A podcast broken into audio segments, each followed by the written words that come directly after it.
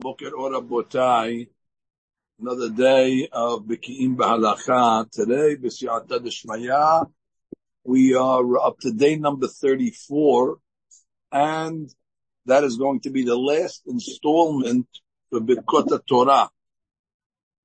B'azrat Hashem, uh, after we finish today, we're going to have a review that we have for Friday, Shabbat, and then B'azrat Hashem Sunday, we hope to send our members a test. Uh, the test is to your advantage. These are easy questions. Uh, you have, uh, you know, multiple choice. And Baruch Hashem, last round we had over 500 members that took the test, and uh, the majority of them, large majority, uh, did well. And so again, make the review over the Shabbat. Sunday will begin the next part of the curriculum. Now, I received a question uh, yesterday from Eretz Israel, from a lady. And she's listening to these, uh, you know, halachot every single day from Birkot Torah. And she says that, Arav, uh, does this apply to ladies? You know, are, are we obligated in Birkat Torah that Rav didn't mention? You know, you're assuming we're talking to men, but what about the woman? Are women obligated to make Birkat Torah? That was a question. It's a very good question. The short answer was yes. But today, in our honor, I'd like to give the uh, the long answer. The question is, are ladies hayabot in Birkot Torah? So there was a great rabbi called Mahari Molid, the Yaakov Molin. He was one of the Rishonim. he was born in the 1300s, and he was the rabbi in uh, Worms, Germeiser, German. That's where she was from uh, as well. And sometimes they call him Mahari Sigal because he was a Levi. Sigal is uh, uh, Segan Levi because he was a Levi. And uh, Mahari Molin, uh, he wrote uh, Minhagim, many Minhagim. He was also a Hazan. He wrote a lot of piyutim. They say he was an astronomer as well. But most importantly, he was a great, great Gaon. and a lot of the uh, customs of the Ashkenazim come from Mahari Muli.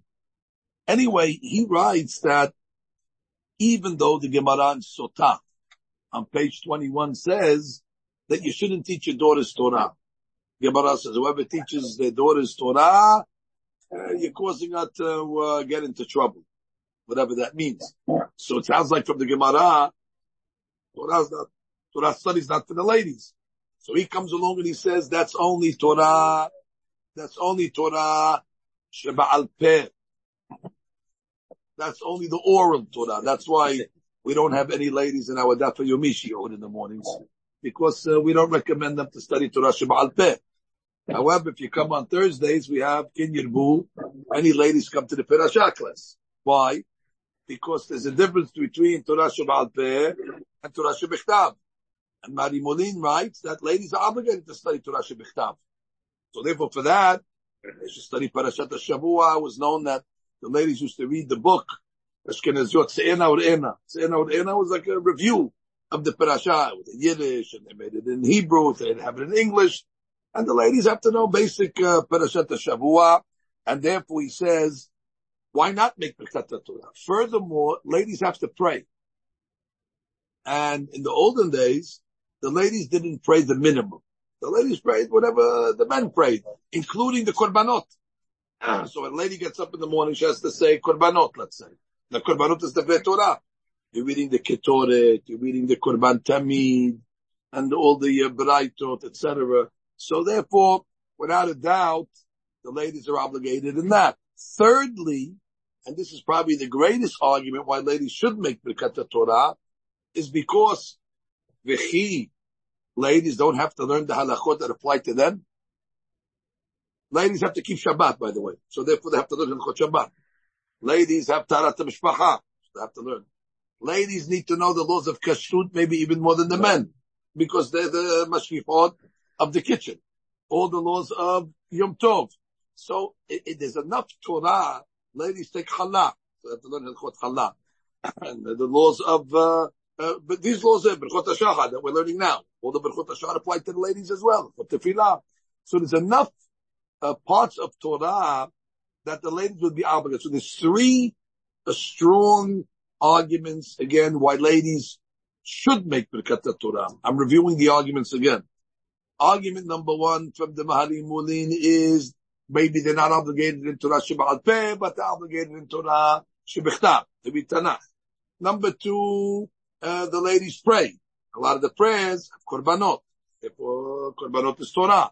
And thirdly, what about all the Torah that they have to study to know what they need to uh, fulfill? Based on this, we could say that ladies should say Birkut Torah. Now we go to the other side. You see, in halakha, there's always two sides. One side says for sure, but there's another side. There was a great rabbi called the Beit HaLevi.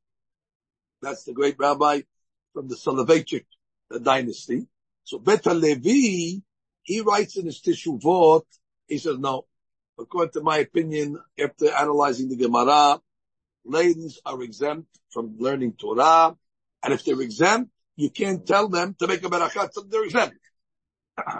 Bari writes, we have a famous opinion of Rabbeinu Tam. Rabbeinu Tam says that even if a lady is exempt from a mitzvah, if she wants to fulfill that mitzvah and make a beracha, she may. Example, a lady is exempt from lulav. She wants to shake the lulav. She has a desire to shake a lulav. According to Rabbeinu Tam, she could say, Asher kedeshanu mustav sivanu al nitilat lulav. Even though she really wasn't commanded, she's uh, commanded less than a man, but she can still say the beracha. She wants to go to the uh, to the shul, or she wants to hear shofar. She's able to hear the shofar, and she can even make a beracha. The opinion of Rabbeinu Tam is any mitzvah that a lady is exempt from because it's bound by time. If she wants to fulfill it, she can make a beracha. So says Bet Levi, Birkat Torah won't be any different. She's not obligated to study Torah, but if she wants to study Torah, good luck to her, and she can make the beracha voluntarily. Now, if that's the opinion of the Bet Levi, it's not going to help us. Because we don't follow the opinion of Rabbeinu Tam Faradim. We follow the opinion of Harambam. And Harambam says ladies are not allowed to make a beracha on the mitzvah that they are not obligated to, to fulfill. So for example, let's say a lady comes on Sukkot and you come home with your lulav and she says, do me a favor, please. I want to shake the lulav also. Okay, maybe make lunch. That's more important. But okay, let's say she wants to, she wants to shake the lulav also. So now we give her the lulav. And she says, and she says, I want to make a beracha. No, don't make a beracha. No, but I heard there's the benutam. Okay, you Ashkenazi or Sephardi? If you're Ashkenazi, make the beracha. But with Sephardim, we follow Harambam. She could shake the lulav, bini beracha. And after she finishes shaking the lulav, okay, now I want to go sit in the sukkah. We have Tani today. She doesn't want to cook. She just wants to do mitzvot. So now we go into the sukkah, and she's about to say, I should kaddish. Hey, hey, slow down, slow down. Just like you didn't make a beracha on the lulav, you don't make a beracha on the sukkah. We follow Harambam. So according to this, it's not going to help us, the Bet Levi's logic. The Bet Levi is saying, oh, ladies can make Birkat Torah because it's, uh, they're exempt, but they're allowed to make the beracha based on the Benutam. Again, we're not going to be able to obligate ladies based on that reason because we don't agree with the opinion of Rabbeinu Tam. However, we have other reasons, as I mentioned above. And again, the most convincing reason, and Aveda brings it as well, is that although ladies might not be obligated to study Torah that doesn't apply. For example, you know, a lady doesn't have to study uh, the uh, Masechet uh, Uksin or uh, Masechet Erchin, these laws that have no application today. A man does. We're obligated to study all parts of Torah, whether they apply, whether they don't apply. Ladies are more into the uh, practical knowledge, exactly. And therefore, Abayda says, for the practical knowledge alone, that should give them the uh, uh, uh merit to make the beracha. And uh, in truth, uh, that's the way that's the way we hold. Ladies uh, make Birkat Torah. Now, but now we have a part two to this question. Okay, so you're telling me according to the Sephardim, we have Rav Hida, and we have the Marimulin, one of the early Rishonim. They're allowing the ladies to make Birkat Torah. So the question is like this. They're allowed or they're obligated? That's a different question. I mean, there's two different levels. Meaning, is it voluntary? If they want to make it, they can based on the logic we said. Or do we say, no, based on the logic we just provided, they're mandated to make the Birkot a Torah. So, the issue over here is questioning the words of Shulchan Aruch. In Shulchan Aruch Siman Mem Zayin, his language is, Nashim mevarchot birkat Torah. Ladies make the beracha. Sounds like they can make it. Or does it mean they should make it? Actually, hold on to your seats, it's tremendous fadush. According to Hakam ben Sion Abbas Shaul, in his Or LeTzion, he says it's voluntary for the ladies to make Birkot Torah. It's not mandatory. They should, if they want to make it, they can, but they're not obligated. He holds that their obligation is not like the men clearly, and therefore, all Shulchan is saying, if they want, they can. However, we don't hold like that opinion. We hold like uh, the Nevush, we hold like Rav Chida, and we hold like Chacham that ladies are obligated to make Birkot HaTorah. So put that to rest. So that's, that's the long answer from Israel. Are ladies obligated in all this stuff? Absolutely. We follow the opinion of Chacham. So a lady, when she gets to Birkot HaTorah, she shouldn't say, well, yeah, this morning I'm going to say it. Tomorrow maybe I'll make another decision. No, she's obligated to make it like the men every day. I said like the men. I'm not so sure about that because there's a opinion of uh, the uh, Pri Hadash that even if you want to say that ladies make Birkot Torah, it's not going to be on the Deoraita level. Remember we learned early on in Biki'im is it an obligation from the Torah to make Birkat Torah? We said it's a mahloket. The Ramban says it's a mitzvah from the Torah, like Birkat Hamazon. Harambam said it's a mitzvah midrabana. That's regarding the men. However, when it comes to the ladies, all will agree that even those that say to make the beracha, it's not going to be on the Torah level because clearly they don't have the same obligation to study Torah. So clearly, if a lady, let's say, is in doubt if she said Birkat Torah or not, since it's for sure rabbinical according to her, our opinion, safek berachot lakel, she will not make the If a man has a safek, then we'll tell the guy, listen to somebody else. Olam, meaning we try to negotiate that. Okay, we don't just discount it. But the lady has a safek, we tell her, okay, there's always, uh, there's always tomorrow.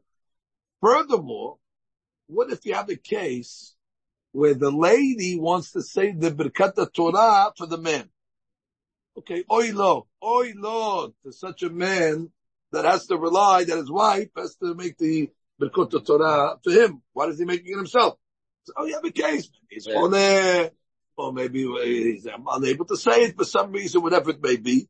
So he tells his wife, you didn't make Birkut Torah yet. Uh, so here we have the opinion of the Pri Megadim that's brought in the halacha, in the Biur halacha, and he wants to come along and say, why not?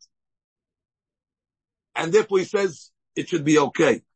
Again, we're not so sure about that. And again, because a lady's obligation is only midrabanan. A man's obligation might be deoraita. If you follow the opinion of the Ramban. So they're on different, different levels. So therefore, Acham holds preferably a lady should not relieve the obligation of a man by saying the Birkat Torah, because again, even if we're telling her to make the beracha, it's on a different level.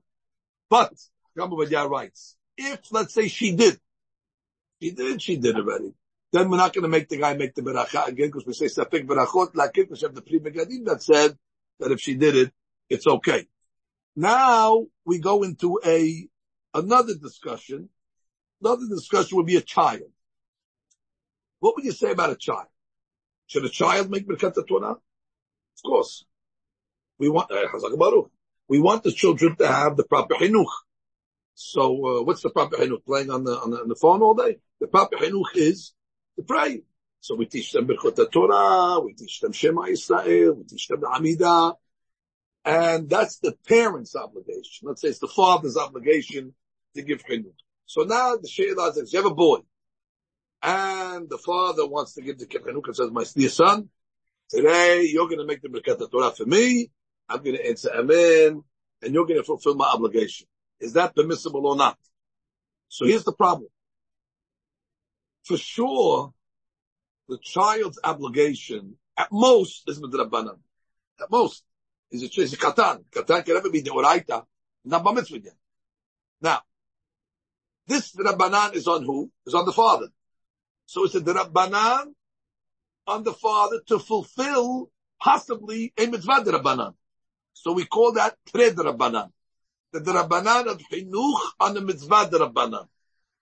Now let's say the adult. What's his obligation? Let's say according to the Rambam, Rabbanan. But it's one Rabbanan.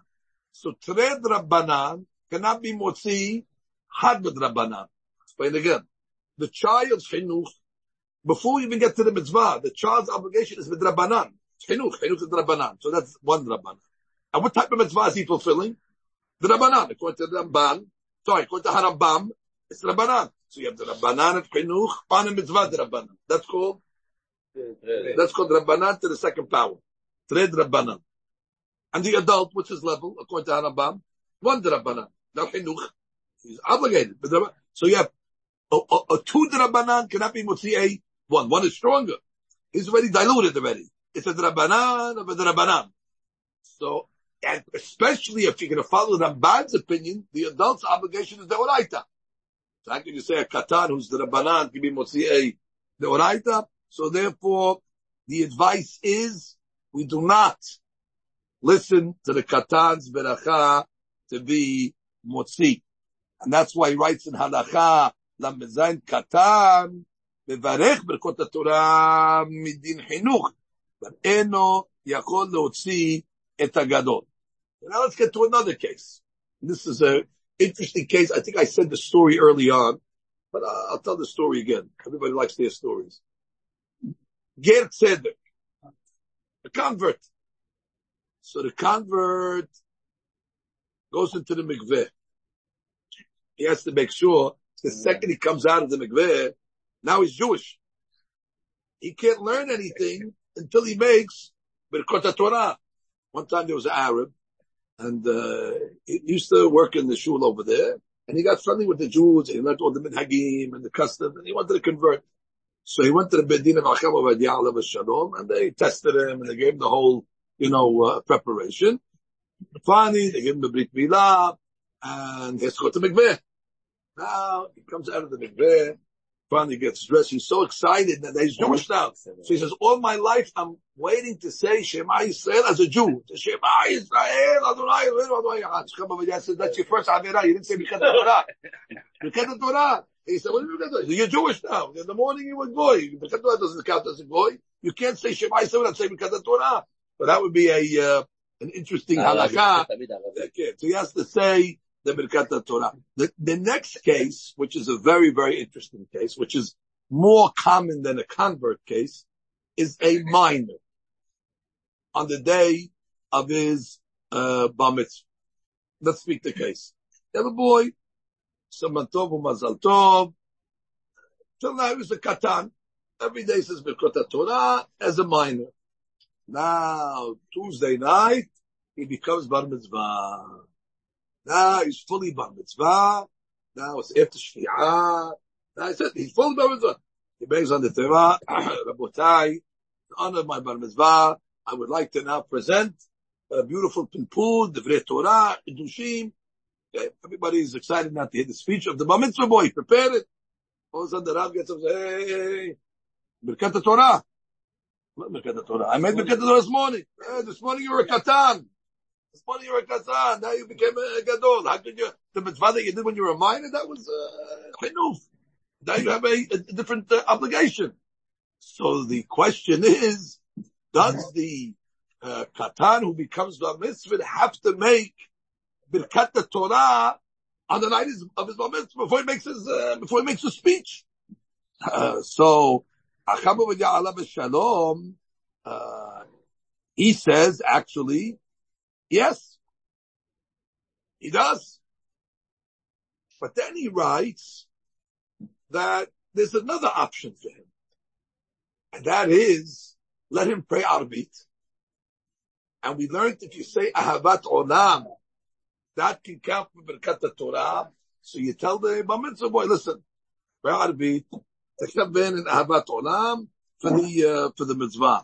But we just have to remember that you have to make sure to tell him when he prays Arbit, it has to be after Shia. Yeah.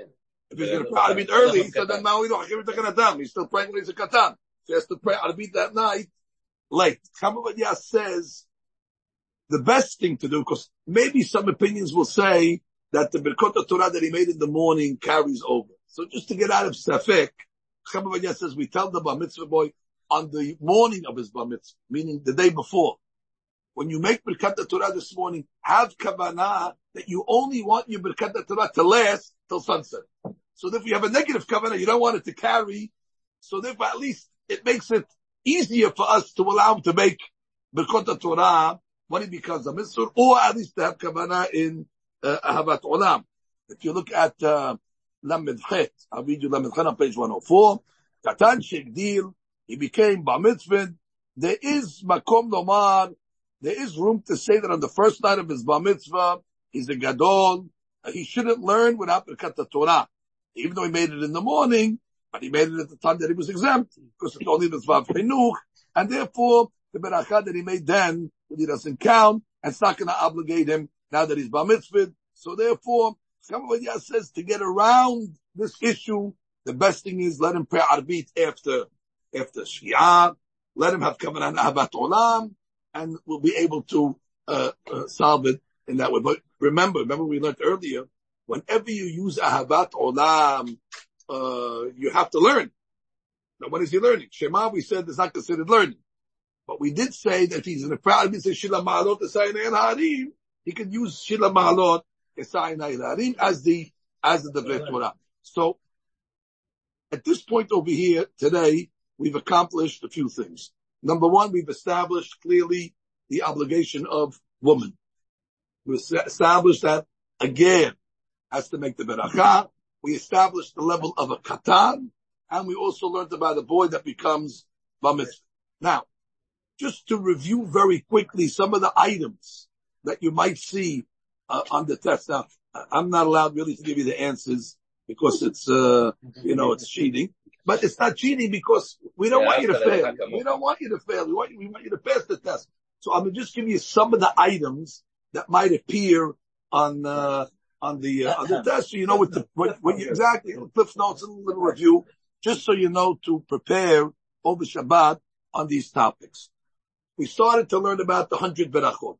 So the question was, when do the me'ah berachot start? Start from the morning? Does it start from the night? We discussed our ladies obligated in uh, Me'abirakot. We talked about Shabbat, the different ways on Shabbat to gain the missing blessings. We talked about is it allowed to generate extra blessings? For example, leaving dessert till after Birkat Hamazon in order to get few berachot, or is that a problem of berachah she'ena We talked about if let's say one is eating seudah shelishit, and the seudah shelishit goes into Motzei Shabbat, those berachot, are they Shabbat or are they Motza'eh? Or for that matter, he accepted Shabbat early on Friday. We discussed how do you, which day do you count those uh, berachot to as well. Furthermore, we question when it comes to Birkot Torah, we want to know is it the Uraita, is it the Rabbanan? We also uh, question what items do you make Birkat Torah on? What do you have to learn? Uh, is it Tanakh only? Is it uh, Gemara? You have to understand what you're learning in order for the Birkat Torah to be Chal. We went through that as well. Major issues. You have to make Birkat Torah when you're thinking Torah. Do you have to make Birkat Torah when you are writing the Torah? Or when you are listening to the Torah, listening to a tape, listening to a recording? These are all questions that we discussed. Yesterday we discussed at length sleeping. Whether you slept during the day, does it undo your Birkat Torah? Whether you sleep at night, you slept after Chatzot, and then you woke up and made it. All the different examples of somebody that uh, sleeps and regarding because today we discuss ladies, uh, gerim, and kitrin. So that's basically the whole curriculum of this section. The main main points that one would have to. So again, if, if you if you heard the cases I just gave you and you can answer correctly all the dinim, more or less that we just talked about, you'll be very, very uh, uh, uh successful on that uh, bechina. Hashem tzaddik yivhan. Hashem tests the tzaddikim. Abraham Avinu had ten tests. So there wasn't like uh, these easy tests, but they were tests nonetheless. And you didn't have an option to come along and say, you know, I'm an opt out. I'll, uh, you know, I'll pass. No passing. Hashem, Borei Olam wants us to, uh, um, uh, you know, Shara Bechina. Wants us to take the Bechinot. It's a good review for nobody else. Nobody's going to tell your wife what you got on the mark. Nobody's going to, you know, not publicizing the, uh, the test, but it's a, it's a good, uh, it's a good hazara. Okay. We'll tell, well, uh, tell all our members, Hazak Baruch, another week of the Bikim, and we'll continue this on Sunday. Baruch Amen. Amen.